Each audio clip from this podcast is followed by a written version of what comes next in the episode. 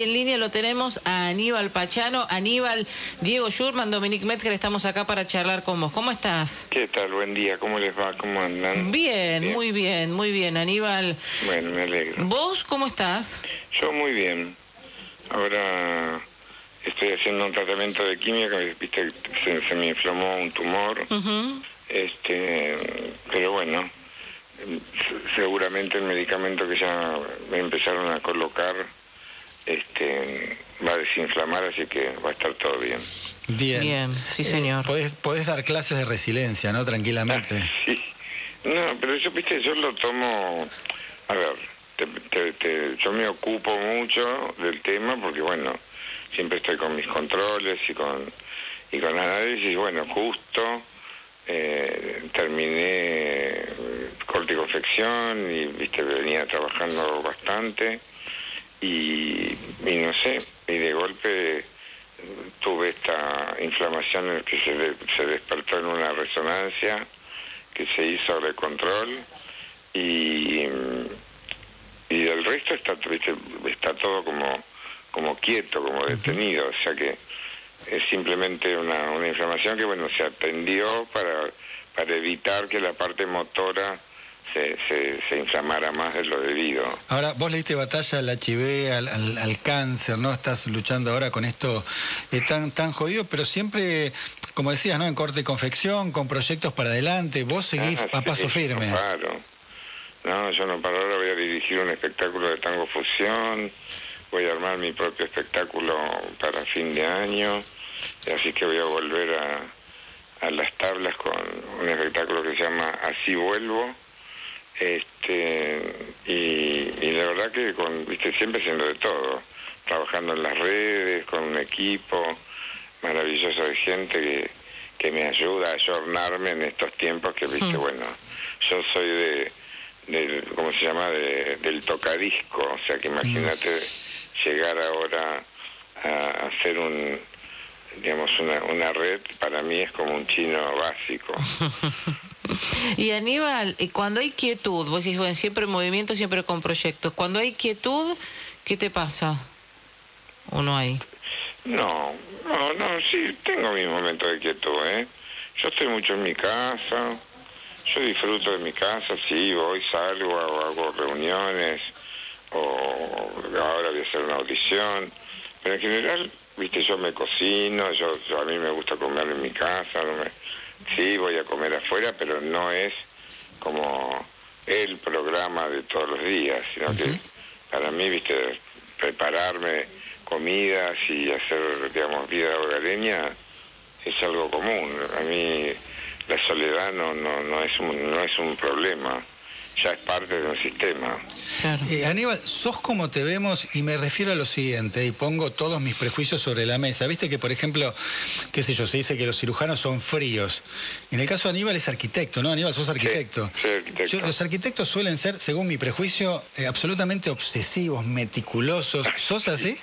Sí, sí, viste. Bueno, pues yo soy medio obsesivo y meticuloso de chiquito, porque yo dibujaba precozmente, o sea que yo viste, empecé a los dos años, ya a los cuatro o cinco ya hacía cosas que no eran muy normales, a los siete hice un dibujo en plumín que era como un espacio arquitectónico que lo tengo colgado en el living de mi casa que digamos, yo lo miro, lo mira la gente y no entiende nada que eso lo haya hecho a los siete años cuando llegué a Carlos Paz. Este, y siento que bueno, que también mi vieja me incentivó mucho, eh, mi mamá viste, era una persona muy creativa, y muy estética y además obsesiva también porque me bañaba tres veces por día. Era, era como que éramos los, los muñecos de torta que nos ponían y nos sacaban de todos lados, pero a la vez era como muy, muy amplia de cabeza y, abierta para estimular eh, lo que cada uno de nosotros tenía. Claro. Aníbal, eh, te saco un, poco de, de em, de, esto que veníamos conversando para llevarte. Ayer le dieron el alta a Chano, eh, que ha pasado por un momento difícil, ¿no es cierto? Y, lo veía, bueno, él diciendo, bueno, ahora me voy a tratar de recuperar, necesito mi espacio. Y, sé que, eh, o, O leí que, eh, que vos en algún momento dijiste que te eh, acercaste a las drogas equivocadamente. Sí. Tenía que ver con el entorno, pensando también un poco e- en Chano, ¿qué pasa en, en ese mundo que también hay mucho prejuicio? La droga está en cualquier parte, ¿eh? no es de, de un mundo artístico, No. está en el, en el médico, en... Delirio lo que sucede. Claro. con la droga. Eh, en la realidad creo que uno empieza, eh, cada uno empieza de maneras distintas. Este, en algunos porque viste, alguien te ofrece, otros porque intentas hacerte gracioso y, y querés probar algo que, que no sabes muy bien qué es y no sabes a dónde te lleva. Y creo que en ese mundo de oscuridad es una porquería que lo, único que hace es, es llevarte digamos a lugares que no que no, no son convenientes y lo que yo digo es que sí uno puede salir y puede ser un resiliente del tema eh, como sos resiliente de, de ser un adicto a fumar Claro. digamos qué sé yo yo cuando me dijeron a mí en su momento que tenía en mi pulmón comprometido y, y esto fue en el año 2000 creo que 99 que me hice un análisis de casualidad porque mi hermana había sido operada de corazón y, y yo decía, bueno, te, te- tiene comprometida la primera vía. Y viste de bruto uno, y dije, ay, pero bueno, debo, haber, debo tener varias vías y es la única que tenés. Este Y que creo que eso te, te- te trae, te trae em- empezar a entender qué te sucede en el cuerpo y es una adicción, pero no grave, gravísima. De hecho, terminó en un cáncer de pulmón. Es decir, creo que, eh, a ver, cada, cada situación y cada persona es como muy especial. Hay gente que puede, hay gente que no, hay gente que necesita ayuda. Yo soy un resiliente de, lo que me pasa a mí y que hay un momento que digo, stop, paro, así, en, cuatro días dejé de fumar, en 24 horas dejé de hacer todo lo que no tenía que hacer y mientras tanto yo seguía trabajando, y, pero eso no significa que después el cuerpo no pase factura. No, Entonces- claro. O por ejemplo un Chano que te das cuenta que hace 20 años pobre, viene como Sí. luchando con algo que no, no, no puede que salir. no pudo resolver, que no lamentablemente tampoco eh, la, la familia pudo pudo ayudarlo y creo que eso es un trabajo, digamos, yo también hice mi trabajo con el cáncer a través de Fundación Salud, entender el, el para qué, el para qué estás en esta situación eh, y para qué vas y, cómo lo vas a resolver, de qué manera lo vas a mirar y de qué manera vas a lograr ser un resiliente del tema. Y Eh, creo que eso me ayudó un montón. Suele decirse, Aníbal, que con la droga tapás cosas. No sé si coincidís, pero en todo caso, si coincidís, eh, Sí, ¿tenés idea qué estabas tapando? parece, porque si taparas cosas importantes, digamos, me parece que que, que- que no que no, no, no, no es lo importante. A ver, ¿cómo explicarlo? Es muy difícil explicar en palabras algo que, que es algo que uno siente como interno, digamos. Uno trata de, de, de que eso, digamos, primero parece agradable, ay, porque te sentís tan eufórico y eso te lleva después a un, a un submundo que es horroroso, que, que es de soledad. Ahí sí entendés la soledad, entendés donde te das cuenta que después lo que tenés todo alrededor es un vacío absoluto y te sentís solo y entonces no no no no es, no es agradable entonces te, te metes en un mundo donde empezás a viste a acelerarte a, a vivir en aceleramiento al divino botón sin ningún resultado positivo. Esa es la realidad. Es todo negativo. Claro, pero claro. te lleva un tiempo a darte cuenta. Este, pero bueno, lo bueno es que es lograrlo y también uno tomar la decisión. Depende mucho de uno. Eh, no, yo no conozco el caso a fondo de Chano, no, no, no soy quien para hablar ni, ni juzgar. Sí, lo que espero que, que pueda que pueda ayudarse a sí mismo y de, y de él depende mucho. claro. Eh, lo, que, lo que ha sucedido es una cosa espantosa. Ahora empezar a entender por qué se le disparó, no se le disparó, digamos, no sé, a, una pierna o a- cercano a una situación, digamos, de, de no, no sobre el cuerpo. Qué sé yo, viste, ahora van a empezar a buscar todos los justificativos la policía porque, bueno, se tiene que cubrir también de una situación que, que no saben manejar. digamos, lamentablemente estamos en un país en donde la gente es inculta, no, está preparada, este, cada vez estamos en una situación peor, no se sabe abordar una ley este, con gente de, este tipo de problemas, eh, ¿entendés? Porque nadie entiende nada, porque los diputados están y los senadores están en cualquiera. No, no, están en, la problemática que tiene la gente y el pueblo en sí, porque toda esta pavada que tenemos que hacer ahora para resolver, eh, eh, digamos, una elección, va, por otro lado totalmente opuesta a lo que la gente necesita. ¿Qué te pareció la foto eh, que estuvimos charlando recién nosotros de, Olivos del año pasado, del, cumpleaños de la, de la primera dama? De la primera dama. Eh, no, primero voy a hablar del tema y te, contesto después la segunda. Eh, digamos, cuando se hizo la reunión, digamos que fueron artistas, Brandoni, eh, Darín y, demás, este, Florencia, lo que sea, era una reunión que tenía que ver con resolver qué se iba a hacer con este mundo del espectáculo que estaba paralizado y otras y otras actividades. Paralizado mal y sin trabajo y sin, y sin poder comer, caso que me pareció que, bueno, fue una reunión que tenía que ver con a ver qué, qué se hacía.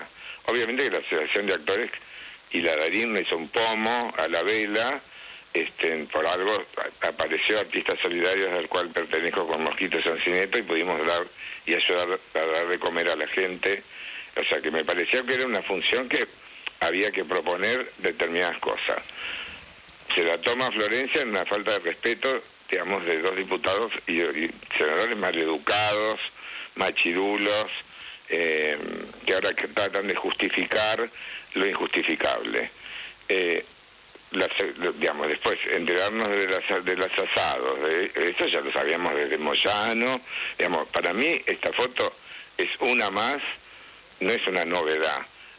Es, lamentable que en un momento de pandemia eh, mucha gente no se pudo despedir, mucha gente no pudo eh, estar con sus familiares, tengo casos directos de amigos, del padre de mi mejor amigo, es decir, y vos decís, ¿y esto qué corno es? Qué divina la señora peinándose todos los días este, con el peluquero, el otro que pasea el perro, ¿entendés? ¿Qué sé yo? Es como, es una gran mamarrachada. ¿Entendés? Y ahora hacerme el enojado, este, porque apareció la, vicepresidenta diciendo, ay, bueno, ahora esto no, no es justificable. La verdad, son, la política es un mamarracho atrás del otro. Y Aníbal, ¿te cierra alguna? Ahora hay elecciones, vienen las pasos, ¿te cierra alguna? ¿Hay alguna referencia? ¿Alguien que, que vos digas, bueno, este por lo menos me gusta, o, qué sé yo, elijo el menos malo y el menos malo es, este? ¿Hay alguno ahí en el horizonte Lo que está no lo voy a votar, ni en, pero ni en pedo. Nadie. No.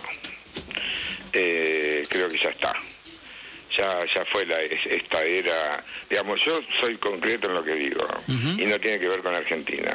Yo no quiero vivir ni en Cuba ni en Venezuela. A mí no me interesa. No, no es mi forma, no es mi forma de vida. nací en un mundo totalmente eh, diferente, del cual no tienen por qué obligarme a mí, mientras se compran la Louis Vuitton y mientras hacen la fiestita con la flor rosada, entender, pretender que el pueblo viva oprimido, me parece una mamarrachada. Ya este circo montonero es de cuarta, ya lo viví a los 18 años durante toda la universidad y no fue eh, desaparecido solamente en la época militar, también, también empezó en la AAA. Tenemos que tener memoria. Bien, y, no hay memoria. Históricamente, digamos, bueno, los de ahora no te gusta ninguno, sos muy crítico. ¿Tiempo atrás te habías enamorado de alguien en la política o te había gustado alguien o, habías puesto tus fichas? Yo me enamoro de, mi familia y de las personas que quiero. digamos, yo no me enamoré de nada. Ahora que yo soy vengo de una familia radical, eh, lo voy a defender la muerte y por otro lado vengo de un papá que trabajó con Arturo Frondizi, era su amigo personal y yo sé mi papá cómo se, manejó eh, y, cómo terminó, sin un mango puesto todo en la política. Por lo tanto, tengo otro pensamiento, digamos, y vos fíjate que ahora todos hablan de Frondizi cuando lo metieron en cana. ¿está? Es decir, los mismos que estamos hablando. o sea, y los mismos que ahora dicen qué, bueno que la frondice. Te cambio, te cambio de tema. Hay, eh, por lo menos yo no lo sabía, por ahí mucha gente lo sabe, pero siempre me había llamado la atención el cambio de, de, look de la Sole. Este, y yo no, tenía idea que vos estabas, digamos, de alguna manera comprometido con ese cambio de imagen. ¿En serio? No, me llamó en su momento César Isela. Ahí conozco a Soledad cuando tenía 15 años, cuando iba a debutar por primera vez en el Teatro Gran Rex y ahí hicimos un trabajo, eh, bueno, yo fui el director de, escénico del Teatro Gran Rex en su primer espectáculo, donde le coloqué un ballet de varones maravilloso y armé una apuesta increíble para una nena que era una nenita, imagínate, era como si fuera mi hija.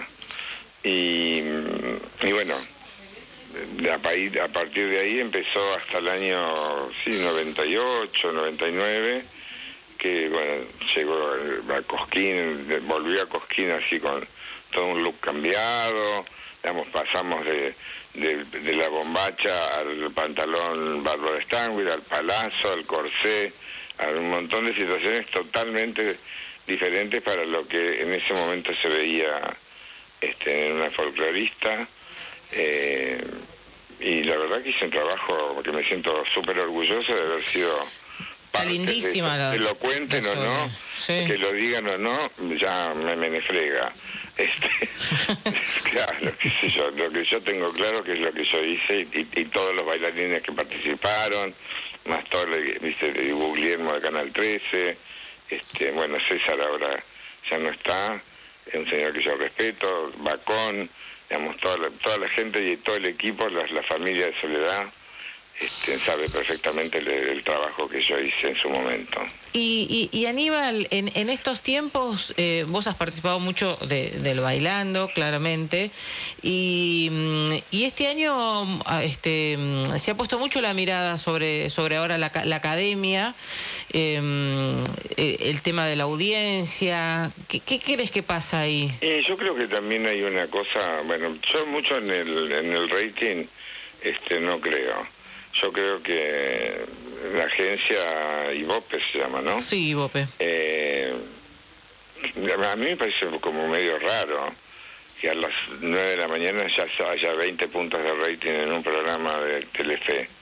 No sé. Y a las 12 de la noche lo mismo, y a las 5 de la tarde, y a las 2 de la tarde, todo, todo es 20. no sé, a mí yo no lo creo mucho. Sí. Creo que hay programas que son interesantes, eh, pero creo que me parece que se le está cobrando una factura de otra naturaleza que no tiene nada que ver con lo que es el espectáculo.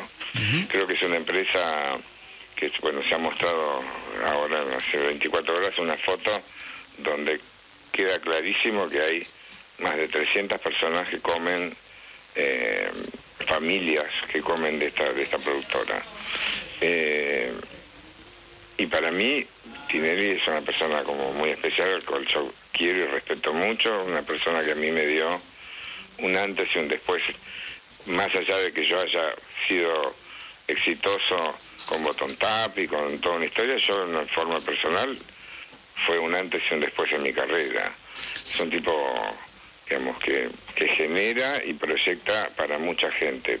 Te puede gustar o no, eh, tampoco lo que tiene enfrente me parece que le corta las venas. Eh, porque ya este, el, clan eh, Ricky Tiki con Montaner ya me tiene los, los quinotos al Ricky Tiki. Escúchame, ya que sos crítico, el otro día vino un portal que fuiste a ver la obra de Sergio Boicochea, ¿es así? ¿Correcto ah, esto? Sí, sí, a ver, yo sé que sos, sos duro, sos estricto, ¿no? contame el Goico como, como es en el escenario. No, me, que me sorprendió, ¿eh? ¿Sí? Sí, yo lo, bueno, yo lo quiero mucho y lo respeto porque es un tipo que también es resiliente, que digamos, ha, logrado salir de, de, de, atajar una pelota, ser un tipo, digamos, estético, que, se ha, que ha estudiado, que puede conducir un programa de televisión, que ha estado, digamos, en programas deportivos. Y, me pareció interesante esta mezcla en este mundo eh, de la diversidad, en donde, bueno, se mete como un amigo que llega a, encontrar esta historieta. Me parece como que eh, es uno de los que más rescato digamos. Después, bueno, que el espectáculo tiene cosas muy lindas y hay otras cosas que no, que no me gustan. Pero bueno, eso ya es una conversación privada con, con, que- para Ajá. con Flavia. Ah, está muy bien. ¿Y a, y a llorar al campito, de dónde viene? Ah, de mi papá. Eso me enteré en Tostado cuando fui en, me acuerdo que me parece que fui en el 2012. Eh, que bueno, fui con Sofía, que era la, la- la- la gira de Smile. Y yo pedí, viste, como me llevaban por todos lados, dije, bueno, chicos, busquemos la manera de llegar a Tostado, que es mi pueblo, por lo menos. Es una reconquista, bueno, cruzate para el otro lado de la bota y llevarme a... Y bueno, y ahí me encontré, bueno, de, de estar eh, parando en un hotel que estaba en diagonal al cine, digamos, donde yo jugaba, eh, el cine tenía, digamos, como un patio por delante, entonces lo- me pasé como dos o tres horas mirando y yo decía, este lugar lo conozco, lo conozco, hasta que me di cuenta que estaba a media cuadra de mi casa. Y ahí, eh, bueno, la, la pude visitar, encontré el, el- el piso, de, de, digamos, lo único que quedaba era la puerta del consultorio de mi papá y, y un piso calcario divino que tenía el patio, en el cual yo dibujaba. Y después hicimos un show de, de la- de la hostia, así que la gente no, no, no podía creer, era como, viste, en un estadio este, que se armó y se preparó especialmente y me sentí como súper orgulloso y en la comida, digamos, a mí me llevaron primero en una autobomba, imagínate, había gente que me saludaba por todos lados y me acuerdo que había un, un señor un viejito con bastón y una señora al lado que también con el bastón me saludaba.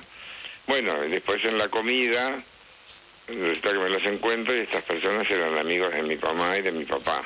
Y ahí me contaron que mi viejo siempre decía, anda, anda, cachar la cantimplora, anda a llorar al campito. y me- pero yo ni lo sabía, viste, esas cosas que Sí, me- a mí me salió en bendita de casualidad. Claro. Eh, Aníbal, hago la última de mi parte. Eh, vos decías, no, yo no me enamoro de los políticos. Eh, ¿Quiénes son tus amores? Eh, Sofía, Ana ha sido un gran amor. Y, y mis amigos, la verdad que yo, yo estoy bien solo, este, por ahora. eh, y no, ya no creo que a los 66 pirulas me, me, me agarre otra vez la chiripiorca de enamorarme. Nunca digas ¿Por nunca. qué no? ¿No, nunca tenés Tinder, nunca. Aníbal? No, no, no, no, no, si, hago, si tengo eso, voy a hacer unos bollos telefónicos que mío no. No, no, no, no. Una sola vez estuve y de- de- creo que duré una hora. Y te dije, bueno, mira, borrame toda esa pavada que no entiendo nada y voy a hacer cagada.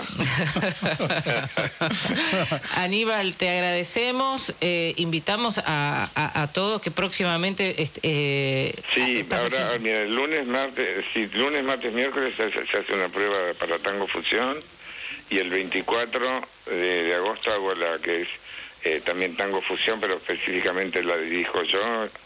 eh, y bueno, y después voy a hacer una convocatoria en, en septiembre para Así Vuelvo.